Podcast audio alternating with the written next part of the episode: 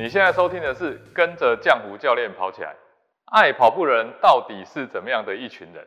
今天来到第四集，千万不要跟喜欢跑步的人做朋友啊！朋友啊有很多种，有一种啊是一起吃吃喝喝的，还有啊是一起喝咖啡聊是非，还有啊一起街头买醉的啊啊，当然也有一起看书学习的。但是啊，千万不要跟喜欢跑步的人做朋友，因为啊，健康刻不容缓，疗愈身心，正念生活，用跑步改变人生。Hello，你好，我是江湖教练。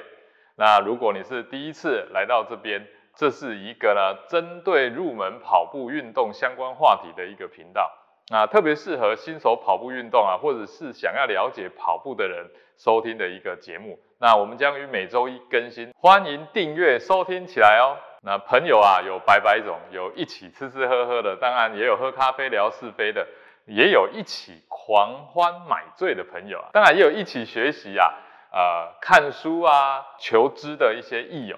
但是啊，千万不要跟喜欢跑步的人做朋友，因为啊，你会发现他们每次聊天的这个内容啊，都不是在聊什么明星八卦啊、风花雪月啊。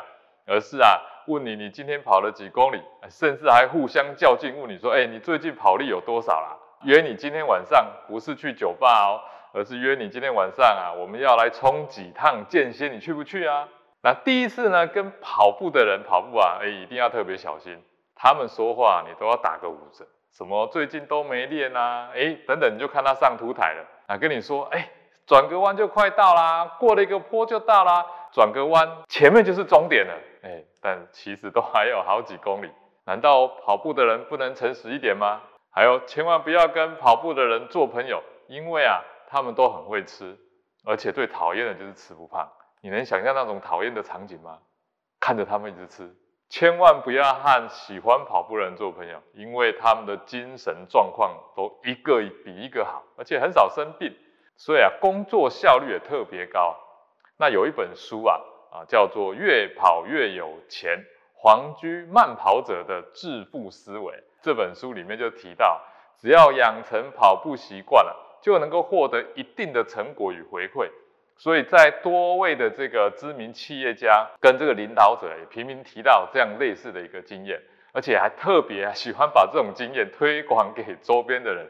所以啊，你千万不要跟爱跑步的人做朋友，因为他们会拉着你一路的养成跑步的习惯哦。那你这样会不会觉得压力很大呢？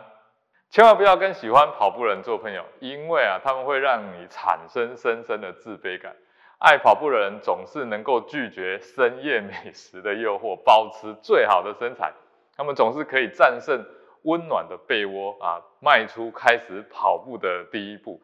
当你还在被窝里面跟这个温暖的棉被打滚的时候啊，他已经开始跑出他今天最长的里程了。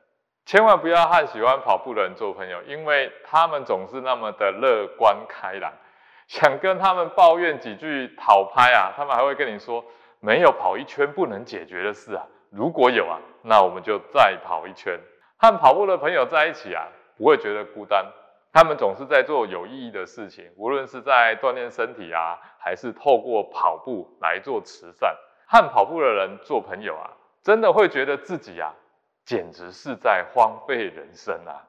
听到这边，你还想跟爱跑步人做朋友吗？眼看着他们越跑越有钱，越跑越年轻，越跑越健康，越跑心情越好，那你自己却只能荒废在那里。那这样子是不是觉得很讨厌呢？其实想要成为跑步这件事情呢，一点都不难。你只要找到你身边呢真正在跑步的人呢，好好跟他做朋友。我相信呢，每一个爱跑步的人都希望把他在这一辈子里面所体验到这些美好的事物啊，介绍给你，甚至啊拉着你一起做，跟着他们一起啊，同样的健康。那同样的有活力，可以啊快乐的过每一天，任何的烦恼呢不会再影响啊这个跑步的人，因为就像我刚刚所说的，如果有什么事情是跑一圈不能解决的，那我们就跑两圈，跑两圈还不能解决，那可能就比较严重了。我们跑个三圈一定可以解决的。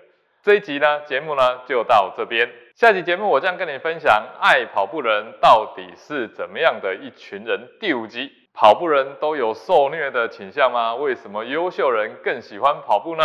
如果你喜欢这集节目的分享，欢迎到 Apple Podcast 给我五星评价，并留言给我鼓励。我们下集节目见。